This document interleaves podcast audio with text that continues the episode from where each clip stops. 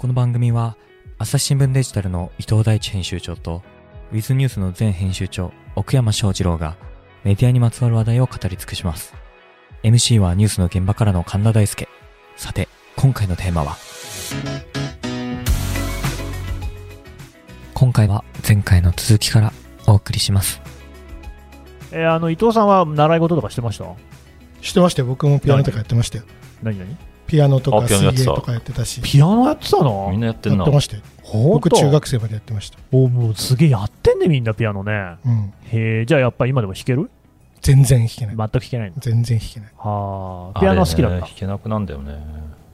えっと、うん。あの僕はこれも今から考える話なんですけど、先生が習っていた先生がすごく良くてうん。そのまあ別に僕はそんなに真剣に練習する方でもなかったし、うん。その別に音大とか目指してるわけでもなかったんですよ。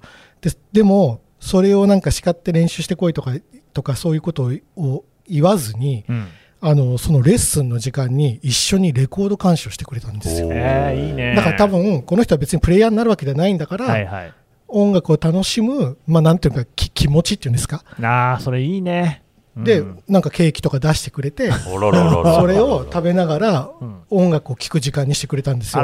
でそのおかげで僕は今でも音楽聴くのがすそうだよね。あなた大好きだもんね。話。そうなんですよ。そうか。なので、これってやっぱりこう、いろいろね、スポーツとかの指導とかも問題になるじゃないですか、子供にどう指導すべきかみたいなのってあるけど、あのーこの件に関しては僕はその実体験で、うん。いや、別にプロに、プロになる子はもちろんプロになればいいと思うけど、まあねそうじゃない子は別にそれを好きなままでいれば、うんうんうんそのなんていうのか、競技だとか音楽界にとってもいいことですよね。うんだなというのは僕はもう、あの、教わりましたね。はい。いい話だうなんうん僕もね、習い事はね、確かね、修書道やったけど、あと水泳と、そう、あのね、そうだそうだ、体操教室に親に入れられたんだよね、うんうん。デブだったからさ、うん。うん、自分でやめてきましたね。自分でやめるってすごいね。すごいそんな裁量がある。自分でやめるってできるんだ。小学5年生ぐらいだから、それぐらいしますよ。うんあもう行かねえと。うん、僕は 昔からあんまり人の言うことは聞かないタイプなので、一一筋縄じゃいかないね。そうですね。なんでそんな親が勝手にね、やったことどうして俺がやらなきゃいけないんだって。水泳とかはやってて楽しかったから言ってましたけどね。うん。そういうのは、あなたの今伊藤さんのことをね、昔から変わらないって言いましたけど、まあ人間ってそういうものかもしれませんけどね。自分で思い当たねこのところはあんま変わんないですよね。変わんないかもしれない。そうだわ。んで、それもでもさ、本当にこうさ、先天的なものかもしれない。別にそうなろうと思ってなったわけじゃないもん。うんうん不思議なもんですね。はい。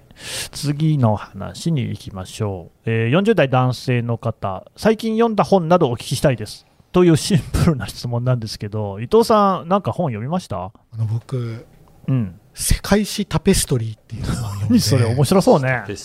あの何かっていうと、はい高校の世界史の授業で使う図説ってあるじゃないですか。ああ、絵がいっぱい描いてあるやつうんうんうんあれを買ったんですよ。めちゃめちゃ面白くて、フルカラーで、うん。いろんななんか年表とか、うん地図とか、まあ、いなんか今でいうインフォグラフィックですよめっ。ちゃ面白そう。がいあのやっぱり僕らの頃よりも全然洗練されてるんですよあ、。そうですか。でさらにフルカラーで900円とかなんですえ、よ。もう絶対買おう。超絶おすすめ。あの、うんそれ読みながら飲めますよ。ああ、わかる。すごいわかる。俺もああいうの大好き。ササン朝ペルシアがさみたいな。うわ、来た。ああ、おいいよでね。超いいんで、まあ、これおすすめですね。なるほどね。え、奥山さんどうですか？私はですね、うんちょっと今署名を、署名ね。はいあったあった。USJ のジェットコースターはなぜ後ろ向きに走ったのか。カリスママーケターのそうそうそうそう。へこれですね。まあ、サムライトっていう会社、今私がいるところの入るメンバーが、まあ、全員よ読もうぜみたいな本が何冊かあってですねあ、そういうのあるんだ。すごいその一冊の、まあ、いわゆる課題図書をうん。読ませていただいて、うんでまあ、自分からあんま挑戦しないジャンルなんできっかけとしてはありがたいというか面白いなと思ってまあ、そういうのもありですよね。読んでみたんですけど、まあ、その森岡さんっていう人が、ん。えっ、と、まあ、外資のマーケッターから転職してきて、ちょっと落ち目だった遊園地をうん。V 字回復させるまで、USJ のこと？そうですね。へっていう話なんですけど、うん。なんかちょっとまあ、斜めの視点で見ると、まあ、森岡さんがすごいぞっていう話なんですけど、うん。本当は多分森岡さんをこういう風に泳がした人がすごいんだなみたいな気もしてきて、うんあんまり出てこないんですけど、まあ、社長で、えーアメリカ人の弁護士の出身の人がいて、でその人が最初ちょっと反発したけどだんだんと認めて受け入れていくみたいなエピソードが随所に挟まれているのでなんとなく僕が印象に残ったのはその社長の方がすごいんじゃないのかなうんうん。みたいな感じで読めたので、まあ、結局なんかさっきの近藤さんじゃないですけど孝も太郎さんね、そういう人っていうのはまあどの組織もいるんだけれども、うん。まあ、それをちゃんと潰さなかったり生かすっていう方が難しいのではないかというので、こう読みましたけどね。うん。はい、しかし何、そのサムライトっていう会社は、そうやって、まあ、なんだ、課題図書みたいなものがあったりするわけ？まみんな読もうぜと。あ結構全然違う業界から来る人も多いのであ、そうなのね、転職とかで。そそのデジタルのまあ仕組みであったりとかほどまあ、広告もこういう種類が今ありましてみたいなのでもはさ、それこそさ、それって共通言語を作るってことだよね。そうそうそううーん。だからこの辺は OJT では全くないので、うんこう新聞社もうちょっと見習おうぜと思いましたね これは俺もうね、朝日新聞社がね、課題図書とか出してきたら絶対読まないと思うんですけどね。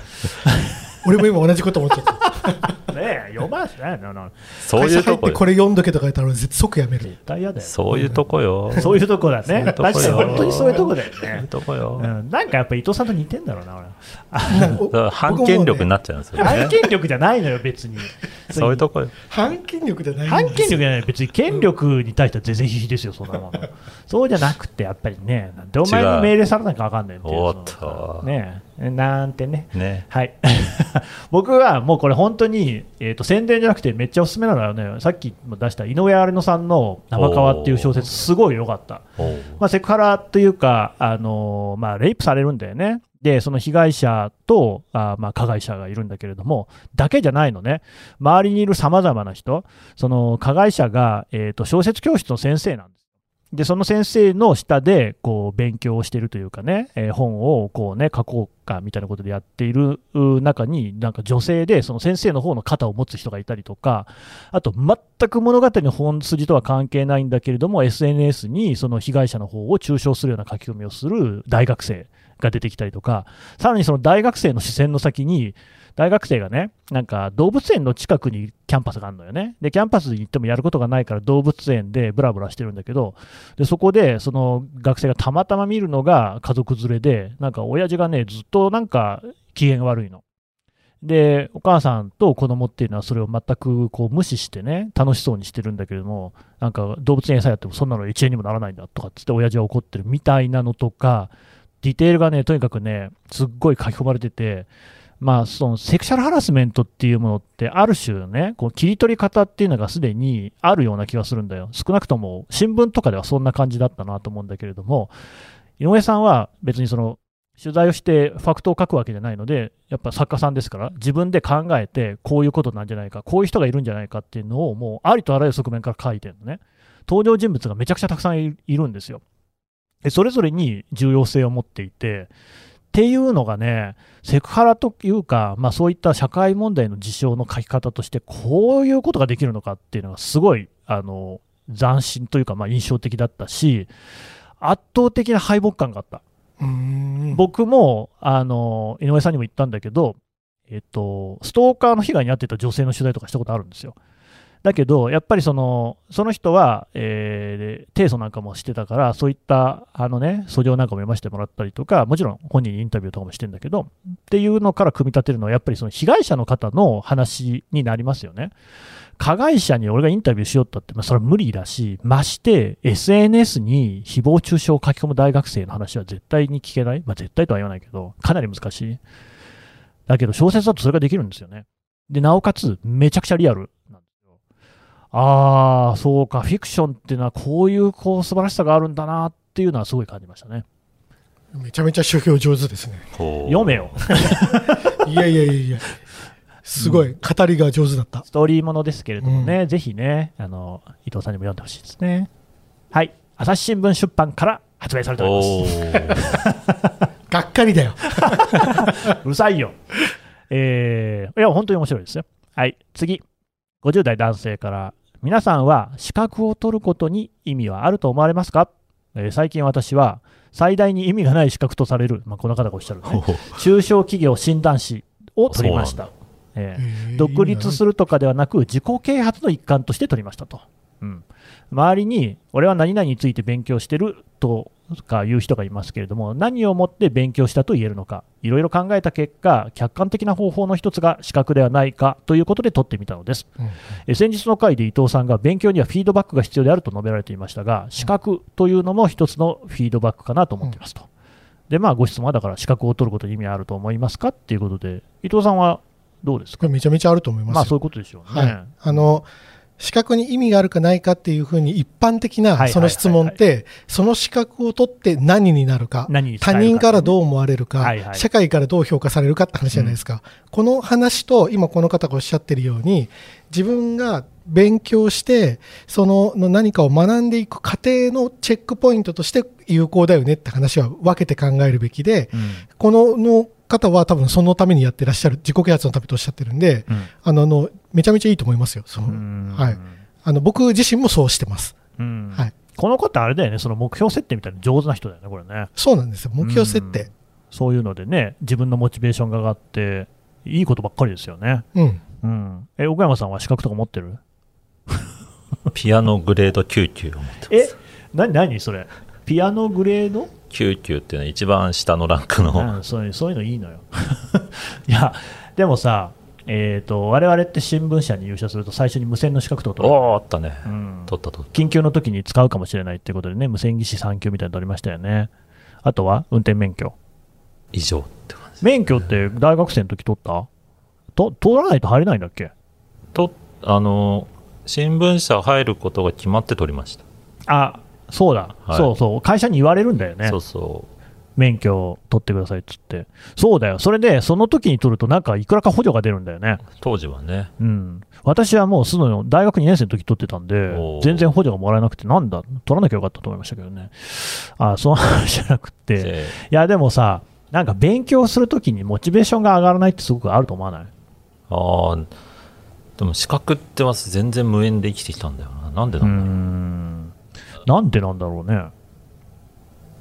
つどつど。うん、伊藤さんって何？他資格あんの、でもそれこそ TOEIC とかもそうじゃない？あそうそうそうですね。うん。はい。 TOEIC 以外でなんかそういうフィードバック的な感じで到達したもの最近あの、ディープラーニング検定っていうのを取って、ディープラーニング。え AI の検定とすごい。デそんなの取ってんの？すごいね。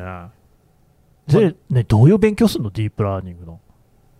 えっと、こういろいろアルゴリズムの勉強するんですよ。アルゴリズムの勉強するんだ。はい、で、こんなん、どうせ勉強したんだったら、はいはいそれを形にしておきたいじゃないですか。確かにね。し、あの、こう、どこまで本読もうとかって、そうんそんなの本当に、なんていうか、日々の忙しさに負けちゃうから、へえ、めっちゃいいじゃん、でも。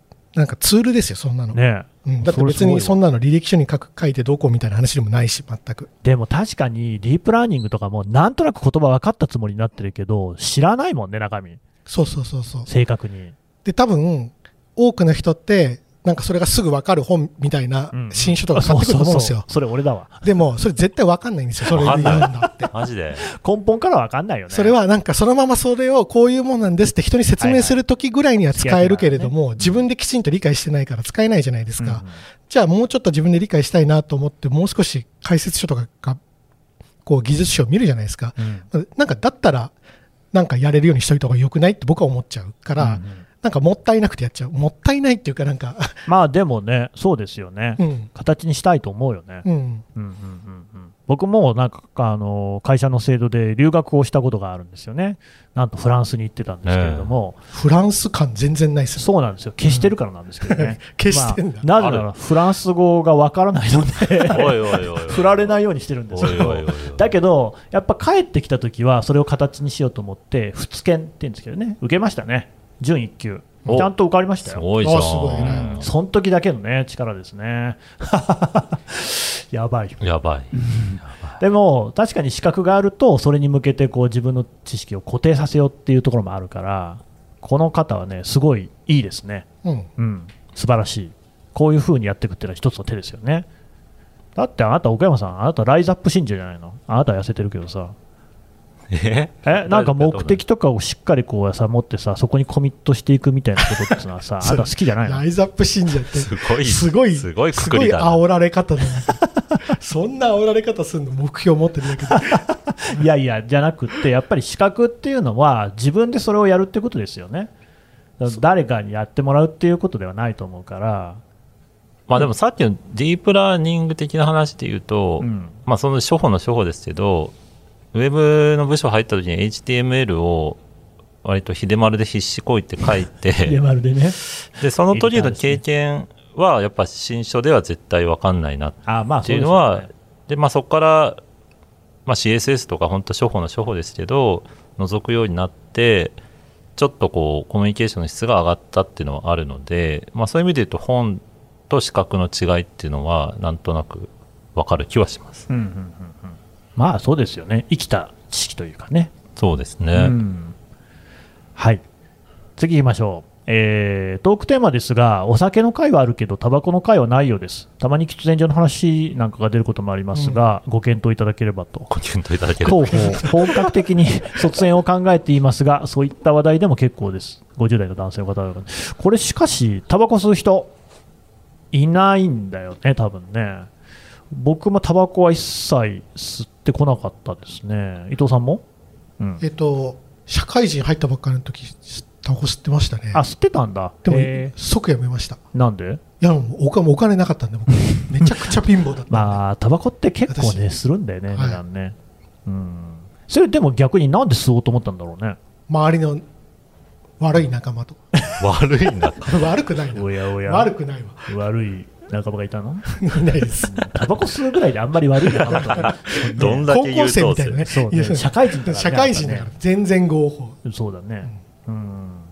まあちょっともそれ以来。興味本位感みたいな感じうんそうですね。うん。いやお金の問題なんだじゃいや本当お金なかったあ。ですでもさ当時なんかに比べると今めちゃくちゃ高いだろうね。だってその時って220円とかでしたああそうそうそうもう今どうだろう500 500円ぐらいするんじゃないですかそうだよねますよね。ねいやー大変だよね喫煙かもね。えあの奥山さんは？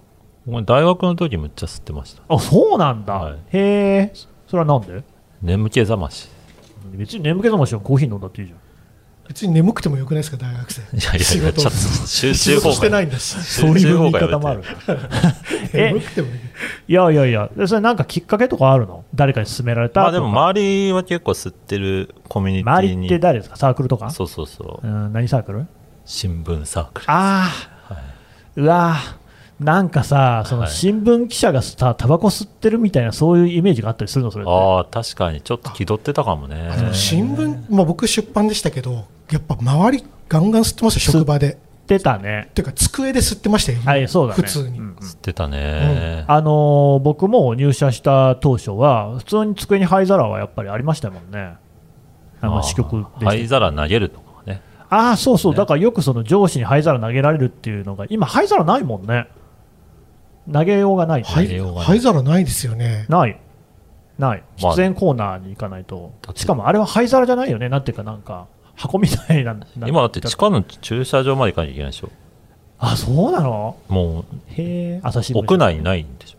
そうね、えいや、まあ、それで大学生の時は吸ってたんだじゃ吸ってた。あ、いつ辞めたの、あのそれも伊藤さんと一緒で、うん、大学生末期の頃本当に金がなくなって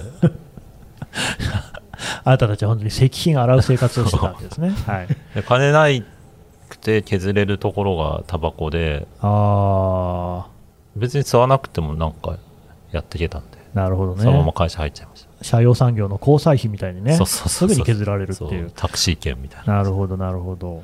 じゃあ、でも吸ってたんだね。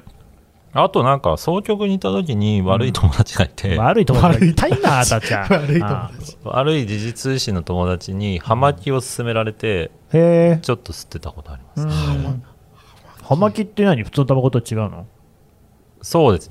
あの基本は肺に入れないとされていて、うん。あ口の中で味わう。ふかす。味が違うんですか？まあ。美味しいの？まあなんとなくですねあれも雰囲 雰囲気産業ですけどって雰囲気産業、ね、言って怒られますけど、いやまあ、美味しいまあ。美味しいのは美味しいですよ。でも実際、喫煙者ってどんどん少なくなってるし、そうですね、うん。あれですよ、だっって、朝日新聞社の社内とかも、今なんか綺麗になりましたけど、昔はなんかこう、タバコの跡とかいっぱいあったらしいですよ。あったあったえなんかだって結構古いフロアだとあるこれ昔のタバコのヤニじゃねみたいな、はいはいはい。なんとなくヤニ壁あるよね薄黄色い部屋ある今でもありません？それすごい今思い出したのが、僕が通ってた中学校、公立の中学校ですよ、のパソコンルームみたいなところが、もうヤニですごくって、学校の先生がめちゃくちゃタバコ吸ってたね、当時。うん。本当にタバコってみんな吸ってましたよね。そうですねかお酒もそうなるんじゃないですか？いや、絶対そうだいずれ、うんにまあ、それは10年後か20年後か50年後か分からないですけど結構早いんじゃないかなと思ってますけどね。なんか今の流れからすると、うん。思う思あの時何かっていうとみんな酒飲んでたよねみたいになりそうじゃないですかう。ね。だって実際もう現在進行コロ形ナによってねで狩猟減ってるよね。まあやりましたねこあそうこの間さあごめんなさいい。いいよ。超偏見をじ自覚して言うんだけどうん。居酒屋に入ってうん。普通に焼き鳥とか食べてたら、うん隣の席に大学生っぽい男子2人来てうん。両方ともソフトドリンクで居酒屋メニューを食べ始めて、うんうん。ああこういう時代なんだとああ思って、ビールとかチューハイとか飲まコないのねーラ。とジンジャーエールみたいなのでうん乾杯してうん。でもまあ別に飯を食いに来たわけではないうーん。食べるのはそれを当てみたいなやまあ空間をね、使ってんだよね。おしゃべりをするみたいな。非常にスマートな感じそうだよね。いや、思うよ。別に酒入ってなくてもさ、喋ることができるじゃん。そうですねでじゃあ居酒屋で何やってるかって基本喋ってるわけでしょうん。まあ場所酒なくてもいいもんね。場所的機能ですよね、うん。福山さんとも何度も飲み行ってますけど別に毎回ここでする話と変わらない話してますから。そうなんだ。ほぼ変わらない。てへじゃねえんだよ。ね。酒酒関係ないですよこれちょっとね固有名詞が多いか少ないかぐらいですね。ただまあ、酒を入れるっていうのが一つの免罪符的なことになってたのかもしれないですけどね。確かにね。無礼講だよなんてね。確かに。酒の席での話だからみたいな、ね、そうそうそうそうそう。そう。その名目みたいなね。でそれって昼間に思ったこと言ってないってことだけじゃないですか単にうん。だからさ、そういうこと言っちゃいけないんじゃあ、なた、メンツ用だからいけるんだよ、それは やっぱ。そのさ、普通の人は、ちょっとお酒の力借りないと喋れないのよ。ね？そこ分かってあげて。そうか ああ、でも本当、タバコもちょっとね、我々もあんまり お役に立てなくて申し訳ないんですけれども、ね。僕はあの禁煙セラピーって本読みましたよやめるときあ、そう、そんなに吸ってたんだ、じゃあ。やそんなでもないですけどえ、でもセラピー読まないとやめられないぐらいハマってたってことじゃないの？いやでもややめるにあたっていきなりバコってとやめるのは無理だなと思って、うん。あの結構売れた本だと思うんですけど、うん。あの禁煙セラピーって本があるんですけど、うん。それを僕読んでやめました、うん。個人の感想ですうんまあね、でもそうだよね、タバコをやめるっていうのも結構いろいろね、大変だって話は聞きますもんね。あのテレビとかでね、水曜日のダウンタウンとか見てるとうん、バラエティ番組あるんですけど、その芸人さんがなんか過酷な状況に置かれて、なんかちょっとこうね、ミニゲームみたいなのをクリアすると、なんかこう、まあ金券じゃないですけれども、ポイントみたいなのがもらえて、それで好きなものをね、えー購入できると、すごい過酷な状況に置かれてるから、例えば毛布とかも欲しいわけですよ。うんなのに、喫煙者はタバコ絶対最初に取るんだよね。タバコってそれぐらいやっぱり本当にこうみんな吸ってる人は欲しいみたいね、うん。っていうのを見ると俺は絶対吸わないと思っちゃう、うん、タバコの言いなりになってたまるかと思うもんね。メンツよいやいや。酒もやっぱそう基本それがあってなんでアルコールごときに私の体を支配されなきゃいけないのかって思っちゃうんだよね、うん、ドラクエウォークはやる。ドラクエウォークは自分の意思でやってる自分でしてやってはい。なるほど。はい。すみません、ちょっとタバコの話はあんまり喫煙者がいないんで、はい、岸上君が戻ってきたらしゃべってもらいましょう。はい。えー、っとですね、はい。まあ、この話もいきますかね。えー下世話なことですが、音声チームの社内的な評価はどうなっていますか、下世話だなおいえーこれだけ面白く、朝日新聞のイメージアップにも多大な貢献をされているのだから、きっと爆上がりですよね。記者同士の会話から得られる説明は書くことができない存在までなっています。内部40代女性の方からいただきました。どうですか？伊藤さんどうですか？あの私新入社員の方ですとかはい。の前でお話しする機会があったりするんですけどあるでしょうね。結構な人数がうん最初のきっかけはポッドキャストっ本当にやったね。ていうのはは多いですよははいまあ、なんとなくね、でもそういう話をわりかしよくね聞か、聞いて、ありがたいなと思ってるんですよ。なんせあの調査でも、朝日新聞ポッドキャストリスナーさんはね、えー3割強が20代の方で、2割強が30代の方、うん。つまり 20, 20歳から39歳までの人で、大体6割ぐらいっていうね、うん。ことなんで、若い方に聞いていただけるっていうのは、これはありがたいが、どうしてもね、やっぱり僕もね、こうなんていうか、猜疑心の強い人間なもんですから、うん。やっぱり朝日新聞をを受けたから新入社員になってるわけでしょ、うん。受けに来る人たちが他社との違いをアピールしようと思ったときに、ポッドキャストが手っ取り早いのではって思っちゃうんだけど、そんなことないですかね。なるほど。おい、否定してくれよ。なるほど そんなことないですよ。棒まあね、でも、もう今、本当にあの全国紙はすべてあのポッドキャスト始めてますので、あんまりそういう手は使えなくなるんだろうから、よりね、朝日新聞、ポッドキャストは具体的にこうこうこういうところがいいんですよっていうのは皆さんアピールしてください。いやもうあの僕の周りのポッドキャスト視聴者は、はい。あのみんな神田さんはもう名前じゃなくって、うん。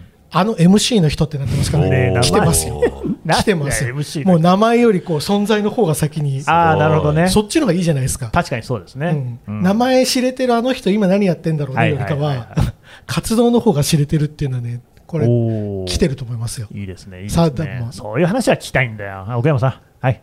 私もね、ウィズニュース編集長交代よりも、ポッドキャスト続けるんですかっていう問いかけの方が多かった。え、それ誰に聞かれるの？まあ、知り合いですよね。元からつながりある人なんかは、割とその延長で聞き始めて、ずっと聞き続けているらしくて、うん。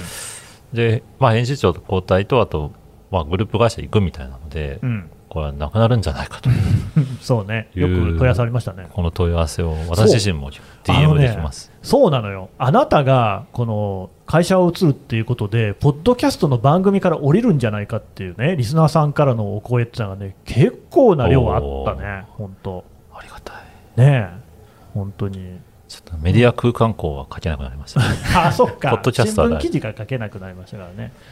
先日も大学の授業でうん。やっぱりポッドキャストをきっかけに知りましたという方が何人かいらっしゃって。でその中で言ったのはあの、ポッドキャストもっといろいろいろんな記者の方とか出るといいと思いますとうんうん。ポッドキャストは推し文化ですからっつって言ってて惜しい。推し文化なんだと確かにね。なるほど。うんそうですよね。だってここでね、いただくそのお便り、感想みたいなものでも、本当に伊藤さん大好きですみたいな、推しですよね、あれね。言われたことないですもんねないよ、そんなの。まだかつて ちょっとこれ作ってこれ。これあ、ニュース記事書いてて言われたことない 小村さんがこれ作ってって言ってるのはポッドキャストでこれっていう T シャツを指してね、まあ、あの GTN Radio って書いてあるんですけど、GTN5 点、ね、略で5点ラジオっていうポッドキャスト、有名ポッドキャスト、これ、朝日新聞ポッドキャストにも出てもらいましたがた。の、あなた大ファンなのよね、今ね。そうなんですようんハマっちゃって。で、グッズを作ってくれと。いや、グッズそうね、作りたいと思ってるんですよ。なんか僕らも3人のサイン入れてる T シャツとかプレゼントしたいんですけど いらない。いや、それ欲しいって人いてほしいな。どこに需要あんの抽選抽選といってもほとんど抽選にならないんじゃないまあ、かな、正直さ、我々もさ、今ね、梶さんが、梶ゆきさんが書いてくれたアートワークで、なんとなくポップな雰囲気出してるけれども、おっさん3人ですからね、それはちょっときついんじゃないですか。べ別に顔写真送りつけるわけじゃないからいいじゃないですかなおかつですねて、現状で言うと丸刈りが2人っていう状況ですけれども、これ大丈夫ですかね？だからこそだからこそね。顔の見えないサインでお届けするんじゃないですか手形とか。もうせっかくだから岡山さんもあなた取り上げなさいよ。手形力士かよ関取か ちょっとね。まあでもなんかそういうね、グッズ展開とかもできたらいいなとは本当に思ってるんですよ。はいうん。なんせね、全然儲かってないんでね。そこな。少しねな、あの、貢献していきたいなっていうね、感じですけど、グッズやりましょょうグッズう。そうですね。すずりすずり。す すずりでやるかどうかは分かりませんけれども、まあ、何かしら、なんかそういうので、でもなんかこう、新たなね、接点というか、つながりも生まれるんじゃないかなと、だって T シャツ着るとかってなかなかのことじゃないですか。そうですよ。ね本当ですよほら、ね、朝日新聞っていうロゴが入った T シャツ着ますか？わちょっとなかなか難しいねえ。あの奥山さんでもうわーって言ったから、あんなに、ね、ー侍とは来ますよ。おあそっか。侍とありますよ。そうだったわ。早い。早い。早いよね。でもサムライトのやつっておしゃれそう。俺も着たい気がするわ。朝日新聞の社記よりは気社記よがするりはねいいですよね。うん。はいということで社社内じゃないや、えーと社内的な評価も上々っていう感じですかね、今社内的な評価あった？うん、そうかなかった。話それちゃった新入社員と社外の人しかなかったな。確かにねえちょっとアピールしなさいよあなたたちさ。俺社外だしさ今。そうだね。伊藤さんほらいろんな会議とかも出てんだろうからさもういちいち押してよ。あれなんじゃないですか？あの何ですか？ああのポッドキャスト絡んでんの俺みたいな人が増えたらああれ俺が増えてきた時にじなるほどねゃないですか。どうですか？増えてます？はいはいはいはいいや気配なし。ーないね。あれゴーサイン出したの俺なんだよ。ああそれでこうさぞさもね自分の手柄かのように言い出す人まあ、っていうのね。ウィズニュースの、ね、イケイケの時ありました。かありましたよね。私も聞いたことありますけど。らああそうそうですよね。みたいな。あおお前関わってたっけ？あれあれみたいなのありますよね。反対はしなかったな。反対はしなかった。それは聞かねえな、ちょっとまだまだですね。もう一人もう一人あー少し頑張らせていただきたいですね。あとは、まあ、やっぱりね、皆さんがね、ぜひあの、この素晴らしい媒体っていうのを、あの朝日新聞社に対してね、あのお便りとかもね、いただくといいかもしれませんね。そうですね。うん。読者から視聴者からの声っていうのも一そう番そうそうそう。強いですから、非常に強いですからね。わざとお客様センターとそう。出してあの、フォームよりもお客様センターに行くっていう逆にね。一つの手かもしれませんね。逆にね。ええはい。はい なんか、マッチポンプがひどいんで、ちょっと僕もいたたまれなくなってきましたけれどもね。はい。まあ、もう一個ぐらい、じゃあ言っときますかね。うーんと、どれがいいかな。まあ、じゃあちょっとこの60代男性の方からいただいたもの、これはね、ちょっとまた少し最後重い話なんですけど、私は60代でそれなりに家族ともども楽しく暮られして来られた年代ですと。ただ、まあ、年金では負け越しが確定。負け越し、ほう。うん。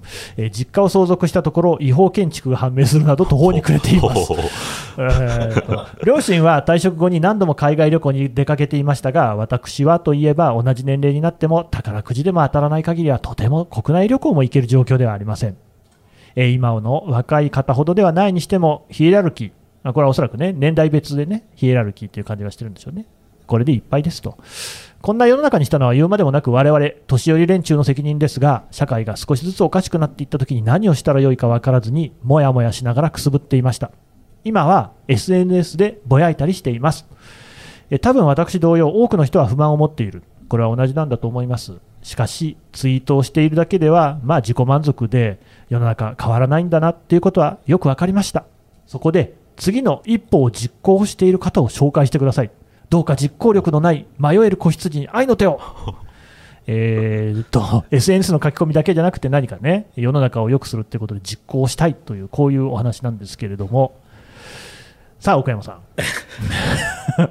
あなた苦笑いをしてるけれどもこういう人は結構俺本当にいると思いますね。SNS って確かに手軽に自分を表現できるからいろんなことを極端なことも書き込んじゃうけれども正直手触りとしてねそれでじゃあ何が変わるのかっていうとなかなか難しいところもありますよと。うんまあ、選挙で投票に行くのもいいでしょうけれども、他に何かね、何か自分にできること、しかも多分身近なものがいいと思うんですけど、どうですか？そうですね。でもまあ SNS の限界をすでに分かってらっしゃるのであれば、これすごいよね。おのずと自分で発見なさるのかなとは思うんですけれどなるほも、そこから先はまあ個々のこれまでのまあ関心を持った領域なんかが作用してくるので、そんなに悲観的に思わなくてもいいんじゃないかなと思いつつ、まあ身近な例で言うと、私自身、ど。うんまあ、ツイッターのアイコンとかにしている建物がありまして、もうないんですけど。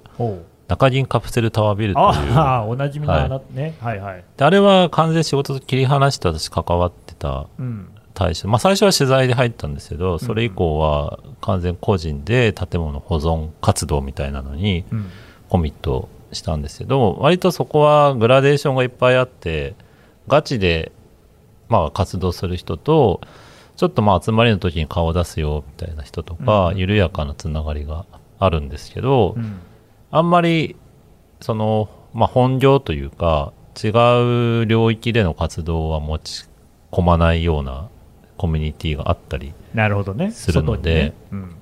なんかそういうちょっとまあ、うんうん温度感としてちょうど良かったのは、そんなに政治色とかはなくうん、なさそうですね。ただ目的は割としっかりしててまあ、建物残したいねっていうつながり、なんかそういう目標設定みたいなのがちょっとありつつ、うんうんそんなにこう実生活に影響を及ぼさないうんゆるさを持っているようなものみたいなので、これまで関心があったところのリアルうんの場をちょっと探してみると面白いかもしれないですね。まあ、サードプレイスってやつですかね。そうですね。やっぱ受け取る情報量うん全然違うので、規模感みたいなのを考えると、まあ、フォロワー数とかそういう意味だと全く小さなコミュニティですけども、自分自身が受け取る情報量ってとてつもないものがあったりするので、うんなんかその辺はあんまり、だ旅行、まあ 私は旅行嫌いっていうのはあるからあれですけども、ただ、じゃあ海外旅行行くのが、なんか 価値かっつうと、確かにな。別にあそうかもね。なんか近所の銭湯行って戻ってくるだけでも随分芳醇な体験はできますできるかなとか、た確かにそうかもしれないね。まあそれで言うとまあ銭湯みたいなのもちゃんとしたコミュニティがありますし、銭湯を支援しようみたいな、うんうんこうクラウドファンディングとか、それがまあ規定になった互助会みたいなのもあったりする。へえ、そうなんだ。ありますね。うんで、定期的に集まってう、んこう、そう、まあ、まさにサードプレイスみたいに銭湯をしていこうぜみたいな。隣の建物をそういうコーワーキングスペースにしちゃうとかですね。そうなまあ、頑張ってる銭湯はそういうのをやってたり、のいいですね。そういうの間接的に関わるとか、うんうん面白いかもしれない。なるほどね。うんどうですか、伊藤さんは？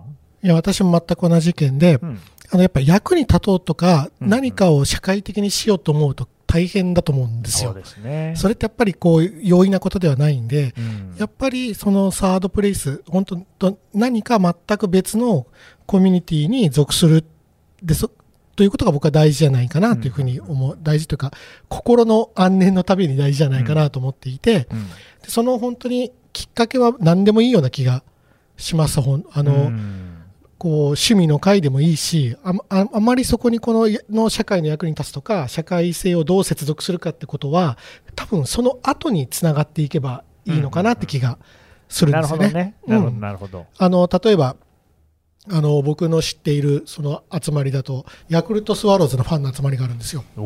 でその集まりがあって、うんあの僕は直接関わってないんですけど、うんで神宮球場の建て替えの問題があってイチョウの木をいっぱい切ってしまうよねあっていうところにいややっぱりこの景観は残したいよねっていうのをそのスワローズのファンの一部の人たちがそういうふうなところにコミットしていったりするっていうことがあるんですよね。うんうんなので、まあ、それがどうするのかがいい悪いではなくって、やっぱり社会性って人と人とかつながっているところに起こるものなんで、今すぐ何かの社会問題に役に立とうって思う必要は全くなくって、それよりかは何らかの自分に合ったコミュニティに仕事や家庭とかとは別に持っておくってことが接点として大事なのかなというふうには思いますけどね。なるほどね。うんうんうんいや、そうですね。まあ、やっぱりそういう、その何かサードプレイス的なところに所属するっていうのはとってもいいことだと思って、で僕が思うのは、結構ね、最近ね、その今まで誰かがやってきた仕事みたいなのが、急速にこう、なり手がいなくなってるっていうのが、いろんなところにあるんですよね。例えば、えー民生委員うん、消防団員、町内会とかね、知ってます？街灯。街のね、道路についてる明かりありますよね。街灯って誰が設置してるか知ってます？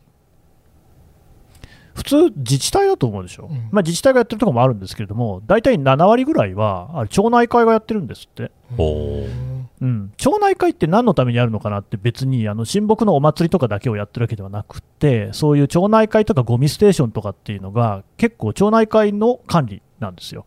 だから予算があるし町内会費って取ってるんですよね。で電灯と電気が切れたりすることあるでしょ街灯って。あれ変えてんのも実は町内会の人なんですよ、うん、知らないでしょ。知らなかった。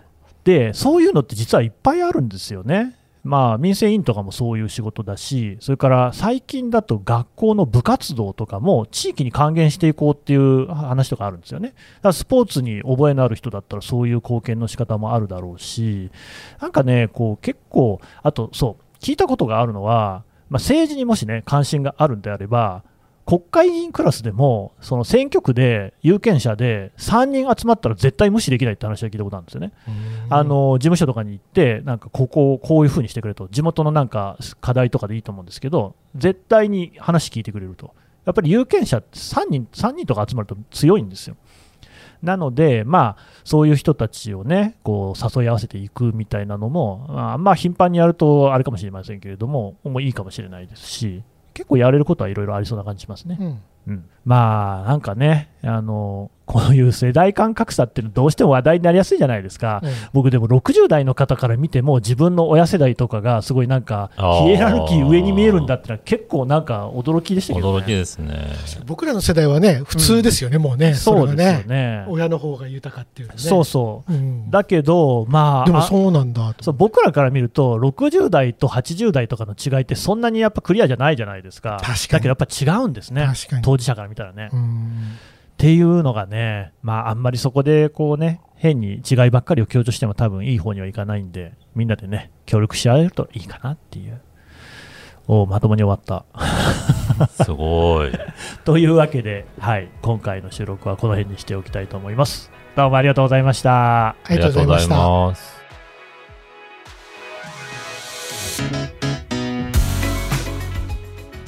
この番組へのご意見、ご感想も募集しております。概要欄のフォームから、どしどしお送りください。